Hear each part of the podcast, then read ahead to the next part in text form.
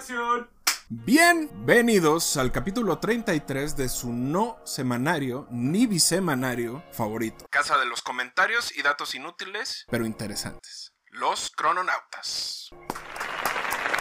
Yo soy Don Nadie y en nombre del productor Ternera Jr. y todos los que orgullosamente formamos parte de la Escuela Nacional de Clase Medieros, me complace presentarles una historia más de malas decisiones, privilegios y algunas anotaciones sobre lo que somos como país. ¡Ay, qué interesante! Cuéntamelo todo.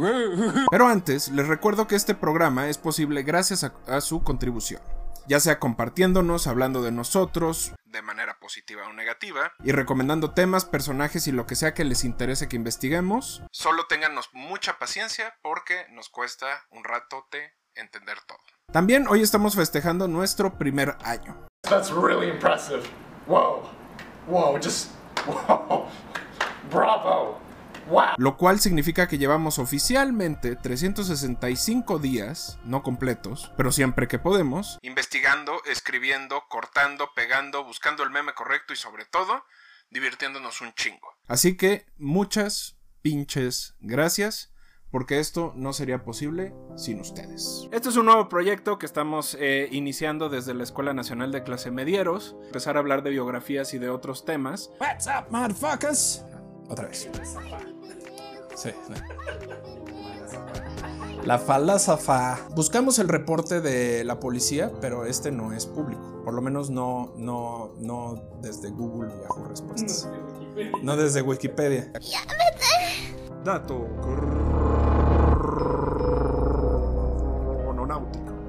Porque nos gusta retar a la suerte. Y qué mejor retar a la suerte que hacer el programa 13. Por cierto, Entre más me la mamas, más me crece. y aquí entramos al chavocho chismecito. Tal vez es mi glaucoma. Así se llama el capítulo. Capítulo 1 tal vez es mi glaucoma. No, no es. ¿Eso era parte del intro? No. Acción. Hoy les voy a contar la historia breve de mi banda favorita mexicana de todos los tiempos. Zurdo. Porque ustedes no lo saben, pero soy mucho más pendejo de lo que me veo. 20 episodios y todavía no respondemos esa hermosa pregunta que me hago todos los días al despertar. ¿Por qué chingados no se ha muerto Luis Echeverría? Como los astrólogos creen que... ¿Me puedes hablar serio de la astrología o qué, güey? Lo siento. Otra vez. Llegamos al capítulo 22 y no nos cansamos de traerles historias de personas raras, con pésimas decisiones y con la brújula moral de George W. Bush. Así que siguiendo con nuestra bonita tradición de contarles historias poco creíbles y con altos grados de investigación en Wikipedia, 25 capítulos de los que nos sintiéramos orgullosos, felices y que pudiéramos escuchar, ver o presumir en cualquier momento. Eso es exactamente lo que quiero seguir haciendo. Silencio en el set. Así que prepárense porque hoy hablaremos de suicidio, homicidio, sobredosis, confusiones, ahogamientos. ¡Regresamos! Y aparentemente, y para desgracia de todos nosotros, seguimos vivos. Ya deberíamos llamarle el programa menstruación, porque es Su programa mensual, o cuando nuestro pinche trabajo decida, los crononautas. Ahora sí, entremos con todo. Antes de comenzar los temas, les tenemos dos gloriosas recomendaciones musicales. Como ustedes saben, eh, Hola, muy buenas tardes. Antes que nada, me presento, soy Ternera Junior y les quiero informar que en este capítulo voy a hacer el conteo de EMS que hace Don Nadie, ¿no? Vamos a ver hasta cuántas puede llegar en un capítulo. Nos vemos. Eh, como ustedes saben, en este programa, en especial yo, somos fans de la serie Dispatches from Elsewhere o eh, como mensajes o situaciones de otra parte. Que si no lo han visto, es una joya creada por Jason Segel y que explora las razones por las que queremos vivir y cómo medimos nuestro éxito, nuestro bienestar y el futuro. Si tienen chance, échenle un ojo al soundtrack original compuesto por el ganador del Oscar Atticus Ross y Claudia Sarné. Estos los van a encontrar en dos volúmenes en cualquiera de las plataformas o en cualquier lugar donde escuchen su música. Aquellos que pertenecen a la Elsewhere Society o una parte de la música y otro que pertenecen al Jejun Institute, que es como la contraparte de la sociedad Elseworld. Que cuando vean la serie, todo esto que les estoy diciendo les va a hacer sentido. También les tenemos algunas recomendaciones de dónde leer, ver y enterarse un poco más de la vida de esta pintora que, para serles honesto, cambió mi visión de la corriente surrealista y de la necesidad de encontrarle forma a todo lo que se hace. Se puede comenzar por su página oficial, remediosvaro.com, donde pueden ver bastante información sobre su obra, su biografía y bastante merch. El artículo de el New York Times sobre su resurgimiento en el año 2000 llamado Overlooked No More. Eh, también las 5 claves para el mundo secreto de Remedios Varo de Teresa Arc, eh, publicado por la revista Artes de México. También un artículo que se llama Tres cartas de Remedios Varo de Margaret Carson. Y el libro también Buñuel y Remedios Varo, dos momentos de surrealismo en México de Raquel Tibol.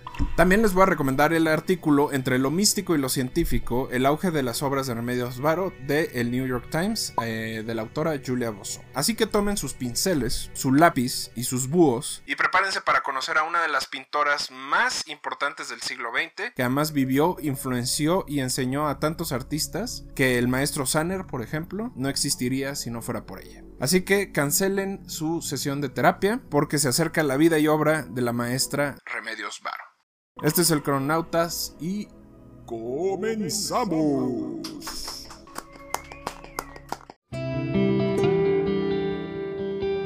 Crononautas.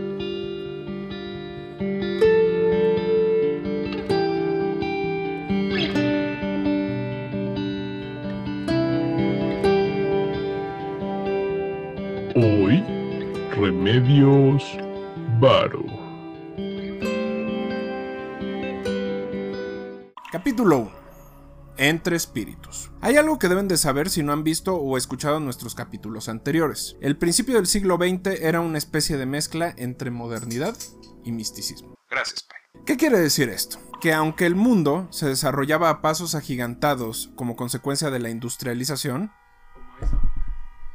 Como eso.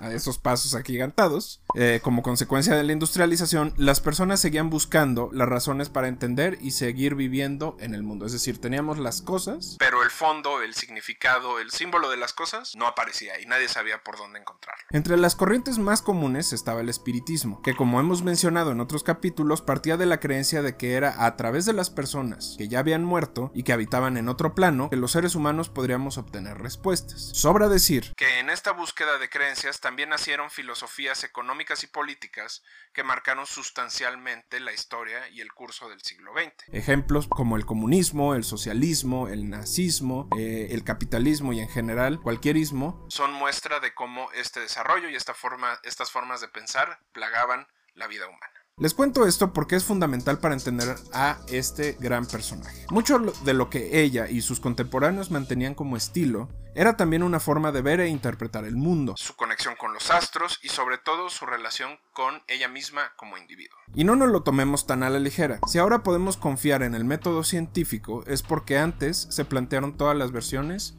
posibles del mundo. Si ahorita podemos hablar de múltiples realidades es porque ya los espiritistas hablaban de diferentes realidades en el universo. También era, y esto es una parte muy importante de su personalidad, confrontar a su padre y su formación. Pero vamos por partes. María de los Remedios Alicia, Rodriga Varo y Uranga.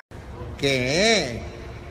Nació el 16 de, diciem- de diciembre de 1908 en Agnes, Cataluña. Su madre, vasca de origen, y su padre, andaluz, representan algo que, aunque común en esa época, no era tan visto o no era tan evidente. Dos personas de diferentes orígenes étnicos que se juntaban y formaban una familia. Pero sus padres no eran el común denominador de la población española de principios del siglo XX. Su padre, de hecho, era ingeniero hidráulico, pero estaba profundamente interesado en la filosofía y el conocimiento y se especializó en el esperanto. Y, como saben, se acerca un ruidoso, rítmico Dato crononautica. patrocinado por Cava y su disco del mismo nombre.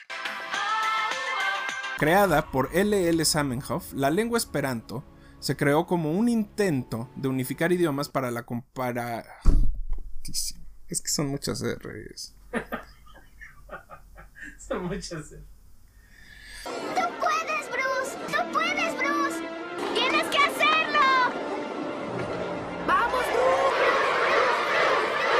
Creada por L.L. Zamenhof, la lengua esperanto se creó como un intento de unificar idiomas para la comprensión rápida entre las distintas personas. Basada en modulaciones vocales sencillas y conceptos aglutinadores como los ideogramas asiáticos, el esperanto busca construir un entendimiento lo suficientemente sencillo y claro para que todos tuvieran acceso a él y que el lenguaje dejara de ser un diferenciador de clase. Recordemos otra vez que los acentos, la forma de hablar, el tipo de complejidad de las palabras que decimos, determinan mucho del nivel de educación y lo pongo entre comillas que tenemos. Entonces lo que buscaba el esperanto era homologar la comunicación para que fuera lo suficientemente sencilla para que cualquier persona lo pudiera hablar y decir como se le diera la gana. La cosa es que en España, de hecho, a principios del siglo XX, era también parte, o el esperanto formaba parte de la corriente ideológica eh, sindical anarquista o síndico anarquista y se convirtió en un símbolo para que, eh, para que los practicantes de la anarquía eh, promovieran distintos mensajes y se comunicaran con distintas personas en distintas partes del mundo sin la necesidad de saber exactamente un idioma en específico. Con la llegada de Franco a España, el esperanto se convirtió en un lenguaje de resistencia y de hecho fue reconocido en el mundo occidental como sinónimo del comunismo, aunque en realidad nunca tuvo esa intención. Con los años se ha vuelto más bien una práctica artística, eh, sobre todo concentrada en el occidente europeo. Por otro lado, regresando a, Remedios Varo, su madre era extremadamente religiosa, tanto que decidió que uno de sus nombres fuera Remedios por la Virgen de los Remedios y un evento familiar que los marcó profundamente. Esta Virgen, para quienes no la conocen, no Remedios Varo, sino la Virgen de los Remedios, eh, tiene una relevancia histórica para España muy similar a la aparición de la Virgen de Guadalupe en México. Remedios apareció en un pozo, en una punta, en un cerro. La Virgen. El punto es que la Virgen de los Remedios es identificada como una figura de apoyo de los españoles en la reconquista de España, de los moros y sobre todo de la fuerza del ejército español. De hecho es considerada la santa patrona del ejército español. El caso de su hermana mayor es interesante, pero como toda familia de la época la realidad de lo sucedido es ambigua. Lo que se puede asegurar es que este evento marcó considerablemente su forma de ver el mundo. Según Cristina Shelensky, antes de ver al nuevo ser como único, los padres pueden ponerlo en una posición equivocada en donde quieren que tome el lugar del otro. Y agrega que a veces los padres nunca se reponen de esto, dejando a la persona pensando en un ente que nunca conoció. Lo que es interesante de Remedios Varo es que cuando ustedes ven sus pinturas, muchas de sus eh, protagonistas son mujeres muy parecidas a ella, pero también hay muchas presencias extrañas, amorfas, que ellos mismos eh, reconocen como esta interpretación de lo que nunca conoció y lo que tenía que ver. Entonces puede que esto sea cierto. Algo que caracteriza caracterizó a Remedios en su juventud e infancia fue que era extremadamente eh, distanciada, alienada, solitaria y que tomaba eh, de otros niños eh, e incluso de sus hermanos menores una distancia bastante grande. Pero no todo esto puede ser cargado a sus padres o al problema que tuvo con la muerte de su hermana, por lo menos no todo lo que la construye o todos los traumas que tiene. Por el trabajo del padre, la situación política en Europa y en general por su situación social, Remedios pasó más tiempo en trenes que en su casa. Entre Marruecos y España, Varo pasaba las horas estudiando y dibujando. Ahí es donde, por ejemplo, empezó a leer a Julio Verne, empezó a leer a Edgar Allan Poe y se empezó a emocionar por la ciencia ficción. También era una niña con problemas médicos bastante graves, eh, problemas cardíacos, problemas de respiración, lo cual levantó los ojos de su padre que la protegían y mantenían aislada lo más posible para evitar que sucediera lo mismo que había sucedido con su hermana. Ahí es donde las, eh, una de las anécdotas más interesantes e importantes sucedieron. Usted no puede dejar un chisme a medias, un chisme se cuenta completo, así que cuente, cuente qué pasó. Su padre libre pensador como era y, promotor de la libertad de las mujeres, notó que Remedios tenía una afinidad por la pintura. Imagínense que en esa época decidir que tu hija iba a ser pintora es un paso así 150 años adelante. Entonces, como él era experto en dibujo técnico y le gustaba ver cómo su hija pintaba, la entretenía dejándole ejercicios que posteriormente se volverían una marca en su trabajo. Como se puede notar en, varias de sus piezas, muchas de las líneas rectas, perspectivas de iluminación y otros elementos no son perfectos o no están así completamente derechos, pero cuando te enteras que fueron hechos a mano y sin ningún tipo de guía y sin ningún tipo de regla, te das cuenta que es impresionante. Está chica Y esto es porque el padre eh, le pedía que hiciera estas líneas mientras el tren iba avanzando, lo cual, imagínense con el movimiento que había, era bastante eh, complicado. Al regresar a España, se instalaron en Madrid y es ahí donde consiguió un poco de estabilidad. Al terminar su educación básica, su padre la alentó a seguir el camino de la pintura. Hay quienes dicen que él era el mismo eh, o él era en sí mismo un artista frustrado. Hay quienes aseguran que en realidad solo veía en su hija un talento enorme. Esto obviamente enfrentó a sus padres, quienes discutían si debía o no seguir ese camino. Recordemos, era inicio del siglo XX y muchas mujeres no tenían el derecho ni siquiera a votar, y mucho menos de recibir una instrucción o una educación profesional. La cosa es que ella y su papá se impusieron y lograron convencer a su madre de que le permitiera entrar a la Academia de San Fernando. Capítulo 2. La primera, pero no la última. En muchos sentidos, lo que Remedios Varo estaba haciendo era romper los límites de género de la época. Era 1924 y evidentemente la idea de entrar a, una educación universitaria de parte de una mujer sonaba extremadamente complicado y difícil. Sin embargo, lo logró y su presencia ahí cambiaría su vida. Y aquí debemos hacer dos anotaciones. Por un lado, las ideas del socialismo y el comunismo desde Rusia comenzaban a inundar las aulas y los movimientos sociales en toda Europa, no importando a qué se dedicara la gente. Por el otro, el movimiento sufragista español, que si bien tiene sus raíces a finales del siglo XIX, encontró en los años 20 el eco necesario para hacerse presente. Lo interesante de este y otros movimientos de la época es que no solo buscaban garantizar el voto de las mujeres, sino ayudarlas a mejorar su oportunidad de aprender y desarrollarse como individuos. Fue ahí donde las escuelas más liberales y progresistas, eh, eh, fuera obviamente de un marco religioso, decidieron abrir sus puertas poco a poco y probar a estas nuevas alumnas. Todo esto consecuencia de la sociedad autónoma Autónoma de la Mujer, creada por dos personajes muy importantes para el movimiento sufragista, una llamada Amalia Domingo y otra Teresa Clara Munt. Pero regresando a Remedios Varo, su estancia en San Fernando o en la Academia de San Fernando la cambió por completo. De entrada pudo convivir con Salvador Dalí, líder del movimiento surrealista en el mundo y pintor que en realidad duró muy pocos años en esta academia hasta que fue expulsado. Y obviamente no íbamos a dejar pasar esta oportunidad, así que se acerca otro derretido y extraño.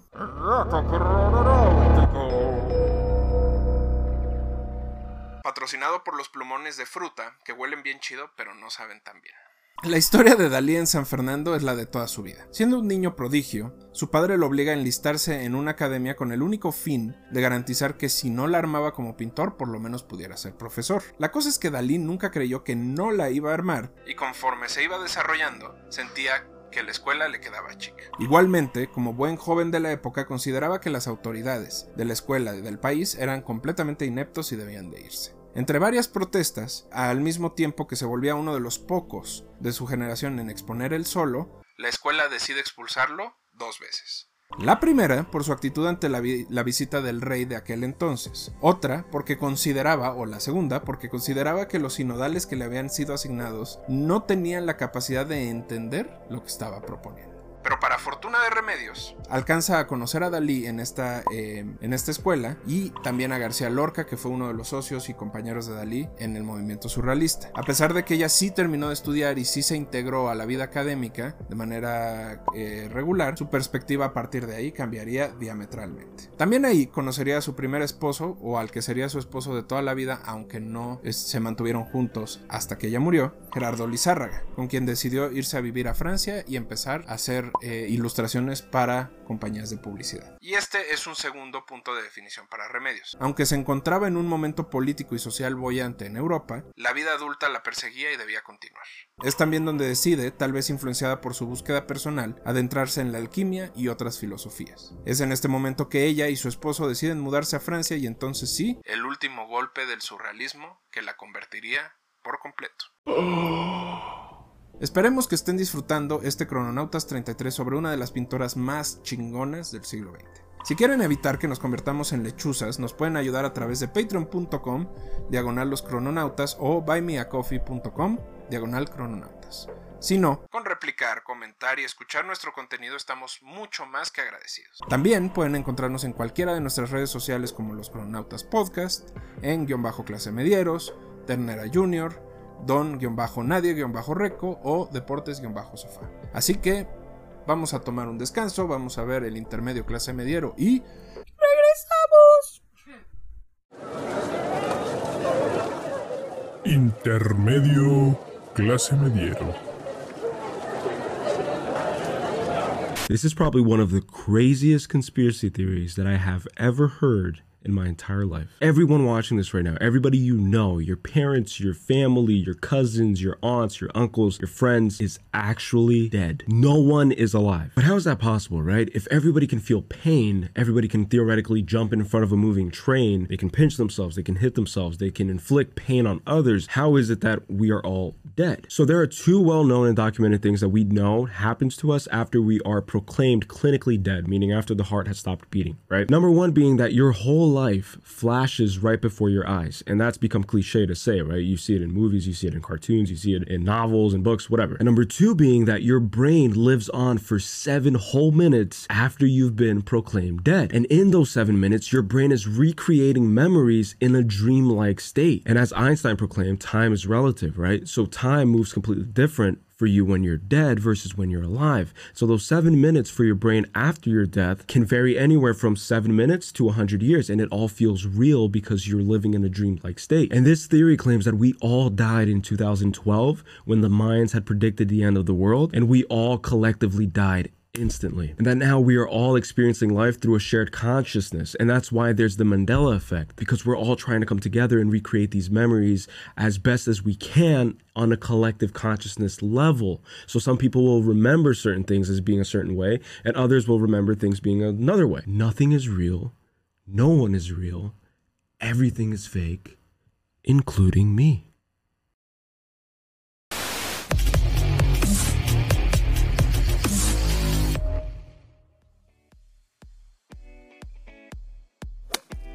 ¿Qué tal? ¿Cómo están? Bienvenidos de nueva cuenta Deportes desde el Sofá. Yo soy Rich, esto es la Escuela Nacional de Clase Medieros. Vamos a entrarle.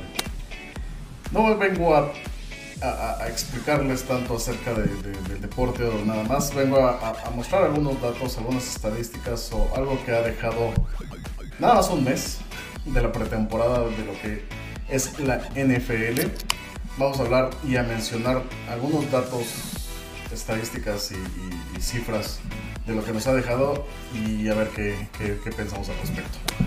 Eh, eh, consideremos que no estamos tan, no estamos tan lejanos eh, del término de la temporada 2021 con el Super Bowl siendo ganado por, por los Rams de Los Ángeles y tampoco estamos tan cercanos del inicio de la pretemporada del, del partido del Salón de la Fama que tendremos en Las Vegas contra Jacksonville.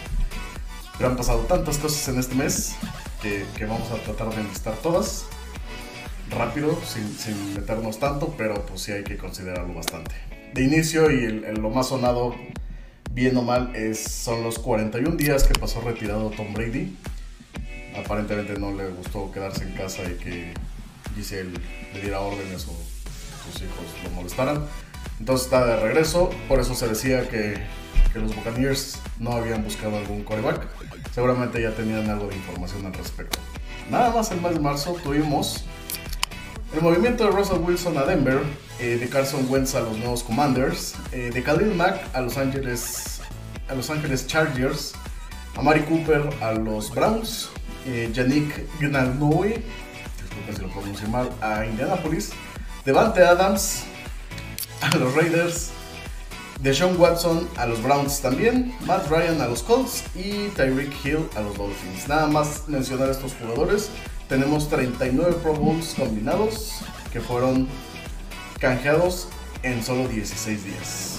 Imagínense la importancia del mes que hemos tenido con esas cifras. Después, la firma de agentes libres que hemos visto, brutal. Aquí entra mi queja usual y de siempre. No tendríamos que estarle pagando, no tendríamos yo como si realmente yo pusiera dinero. No se le tendría que estar pagando a los jugadores tanto. Es una monserga, es una babosada, es una pendejada, es una tontería. Pero bueno. Von Miller firmó con los Bills 6 años, 120, 120 millones de dólares. Mitch Trubisky, que por alguna razón sí quisieron contratarlo de nuevo en la liga, 2 años, 15 millones de dólares con los Steelers. Juju Schuster, que se la pasó lesionado esta temporada, así como Ma- Marqués Valdés Scantling, también de los Packers, eh, firmaron con Kansas City. Esto equilibra la salida de Tyreek Hill. Marcus Mariota eh, firma con el equipo de sus amores, los Hawks de Atlanta, los Falcons de Atlanta, los Hawks de la. Y Allen Robinson sale de Chicago para firmar por 3 años 46 millones de dólares con los Rams. También volteemos un poco y veamos las extensiones, porque al final de cuentas pues, son los tres tipos de movimientos que podemos ver. Extensiones de contratos tuvimos de Max Crosby con los Raiders, me parece que son 4 años 99 millones de dólares. Michael Gallup con los Vaqueros, 5 años 58 millones de dólares. De Marco Lawrence también con los Vaqueros, 3 años 40 millones. Matthew Stafford, el campeón con los Rams, eh, firmó su extensión de 3 años con 129 millones de dólares. Y el coreback mejor pagado de la liga, Aaron Rodgers, 3 años, alrededor de 150 millones de dólares. Claro está, eh, Deshaun Watson tiene más dinero eh, garantizado. Eh, consideramos todo esto, considerando que Mitch Trubisky acaba de firmar, considerando que Baker Mayfield anda por ahí volando, porque pues, no creemos que realmente los Browns quieran quedárselo. Después de, haber drafteado, o cambiado, por- mejor dicho, por Deshaun Watson, que, que, que- qué valor de los Browns. Vemos todo esto y Colin, Kaepernick sigue sin equipo. Colin Kaepernick sigue tuiteando y tratando de llamar la atención a la gente de, oigan, vean, sigo entrenando. Y a la gente le va el pistola. Realmente creo que no, no creo volver a verlo en las filas de la NFL. Tal vez hizo algo más de lo que nos mostraron acerca de, de solo las protestas. Y si solo realmente son las protestas, pues ya sabemos que son muy cerrados en, ese, en ese aspecto los dueños de la NFL. Volteamos a que no hay eh, entrenadores de color y por eso se armó todo el escándalo con el ex entrenador de Miami, Brian Flores. Eh, podemos esperar mucho de esta temporada, podemos esperar mucho de la liga.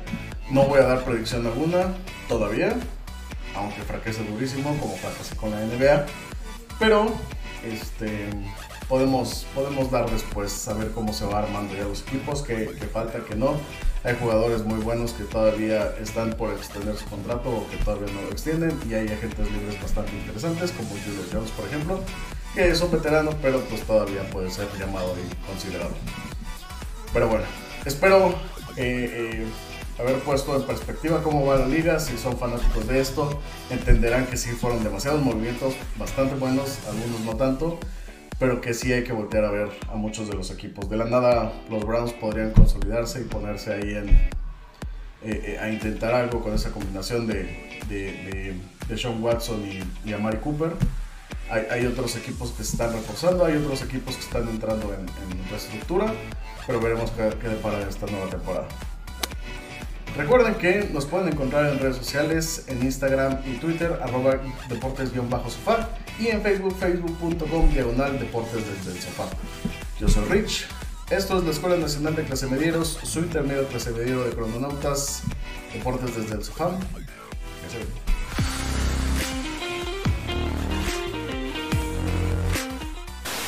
My friend Maxine is a very intelligent dog. Graduating top of her class, she went on to deliver a series of lectures detailing the skateboard's long bodies and short legs imitate that of the corgi. Therefore, they are evil and must be destroyed. Maxine had the brains, she had the fluff, but she knew that to gain respect in the human world, she would need a human. Maxine felt like the two-legged design was inefficient, but it did come with some height and dexterity advantages. Those thumbs are nice. There were some adjustments to be made, of course. This thing was brand new. But so far, everything was going as planned. Maxine could do business, she could meet other humans with their weird paw shake. It was when she heard that sound, that one certain sound, she knew her time had come. She had marked every corner, every sidewalk, and yet this invader dared enter her domain? She could have no rest, no peace, no honor until those four wheels were silent. I need to call you back.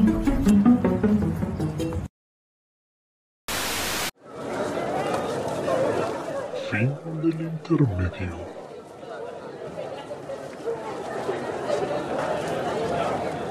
Gracias por continuar con nosotros en este capítulo 33, nuestro primer aniversario. ¡Hurra! Y la historia de la maestra, líder del movimiento surrealista en México, Remedios Varo. Capítulo 3.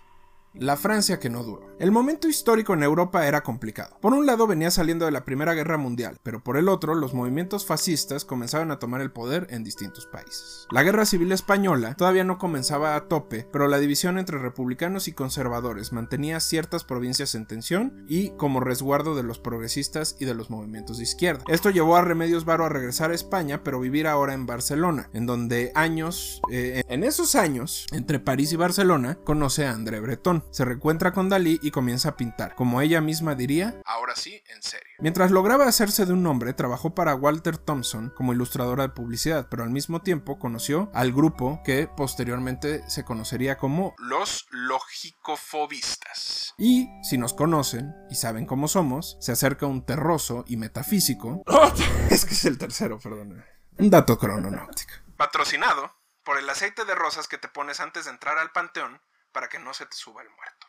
Los logicofobistas eran un grupo de artistas que mezclaban el espiritismo con el surrealismo. Su debut se dio en una exposición donde distintos artistas mostraron esta mezcla que en el fondo buscaba atacar los miedos naturales de la vida, pero en lugar de entenderlo a partir de la lógica lo hacían a través de la metafísica. Esto quiere decir que si tú veías una, una figura en la noche, en lugar de pensar a partir de, bueno, es la reflexión y la luz que se metió, más la combinación de tal, era, es un fantasma, ¿no? O es una presencia de otra dimensión. Esto le permitió a Remedios continuar con su búsqueda eh, y construcción de la identidad que seguía ligada a su hermana y a lo que ella llamaba eh, una especie como de sustitución que su padre y madre habían hecho de ella. Aunque su producción pictórica era muy baja, de hecho se pueden identificar cuatro o cinco cuadros en esta época, su capacidad de absorber y entender el contexto le permitió abrazar el surrealismo como una estructura artística básica y continuar su camino dentro de la pintura. Es aquí donde conoce a su segundo amor, Benjamín Peret, con el que se muda después de la guerra civil, se muda después de que la guerra civil española explotara y con quien se mantuvo hasta su llegada a México.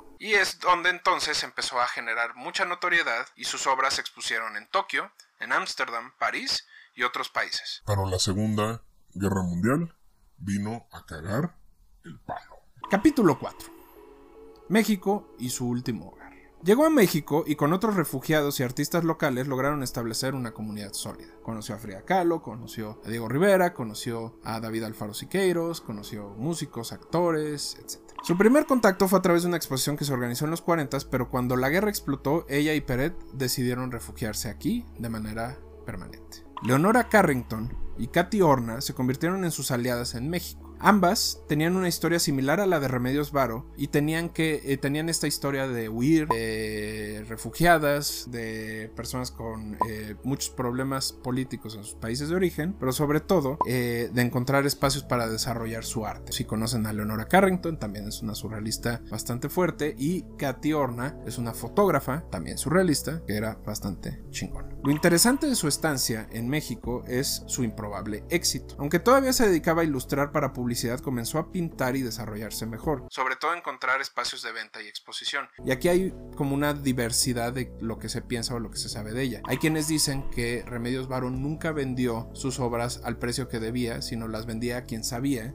que las iba a apreciar. Entonces las vendía muy baratas porque lo que a ella le gustaba era el proceso de creación, no necesariamente la obra en, en sí misma. Hay otro grupo de personas que asegura que al contrario, que Remedios Varo se dio cuenta que teniendo pocas obras, pero muy claramente definidas o con muchísima, eh, digamos, efectividad, iba a poder venderlas más caras. Entonces hay muchos trabajos que son estudios, que son estos predibujos, pre-bocetos de lo que estaba haciendo, pero las obras finales son también relativamente pocas. Tiene un, un, un completo como de 120, 130 obras en toda su vida que es muy poco, considerando que hay autores que tienen mucho más. También eh, decimos que fue improbable o que era improbable porque en aquella época en México la pintura costumbrista, con tintes indigenistas, con tintes, tradicionales, y el muralismo, que eran con tintes políticos y con tintes ideológicos, eran lo que eh, dominaba el mercado y las galerías.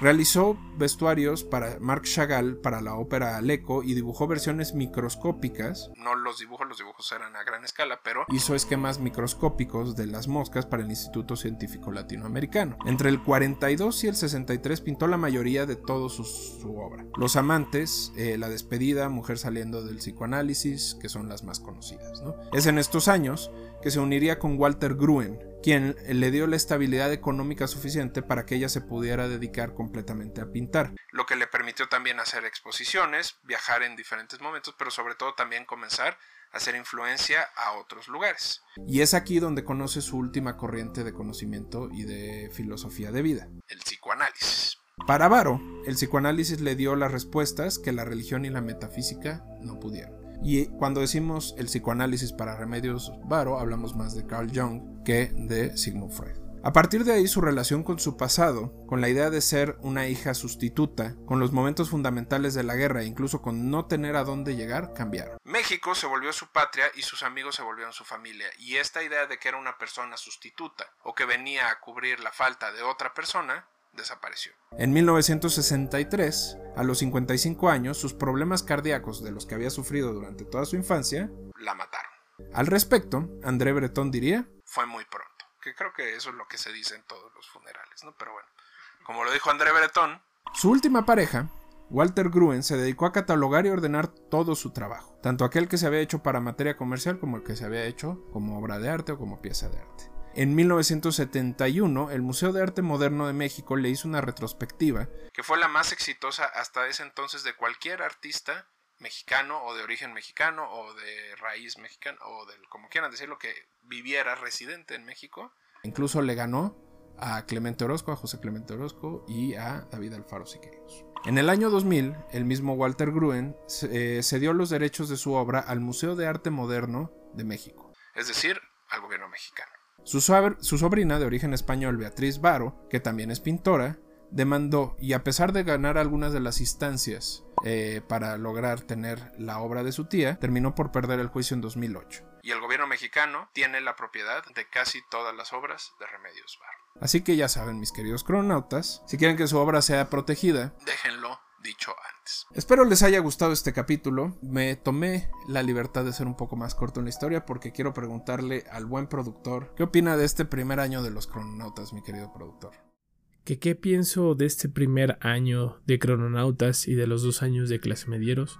Estoy feliz de tener la oportunidad de poder contarles junto con Don Nadie estas historias.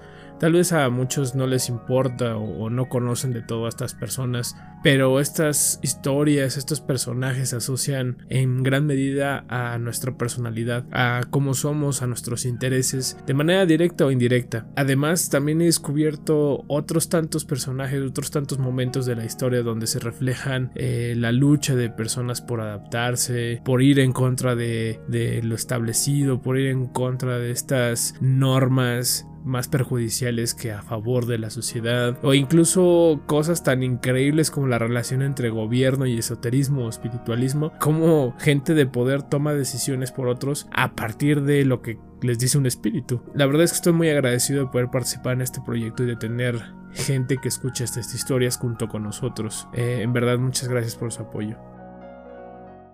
Ya escucharon, yo estoy en la misma eh, tónica del, productor. A mí me gusta este programa porque me gusta tener la capacidad de contar historias de gente que de otra manera no sabríamos o que igual y no sabíamos y no nos interesaba, pero ahora puede ser interesante. Y de hecho eh, elegimos a Remedios Varo para este, para este capítulo porque ella forma parte de este núcleo de mujeres brillantes, eh, destacadas, chingonas, inventivas, que hasta ahora están tomando la relevancia que deberían de tomar. Remedios Varo es un poco más relevante. Eh, Carrington también lo fueron. Eh, lo fue cuando, cuando, cuando se le rindieron los tributos ya a punto de morir. Pero en realidad forma parte de este grupo que, en el que está Nahui Olin, en el que está Lupe Vélez, en el que está mucha gente que no se reconoce por la gran, el gran valor que le aportaron a la sociedad mexicana. Entonces, ese es nuestro trabajo, eso es lo que nos gusta hacer. Entonces, les traigo esta historia precisamente por eso. Así que espero les haya gustado este capítulo. Recuerden escribirnos con sus comentarios, mentadas de madres, recomendaciones, ideas, dudas, lo que sea que quieran que cubramos. Nosotros somos los crononautas y les agradecemos mucho. Pasen una muy buena semana, mes, año o década.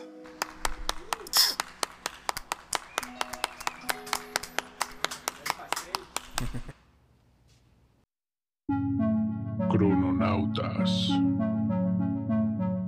¡Hala, don nadie! 39, em, casi 40, perro. es un M por minuto. Pues muy bien.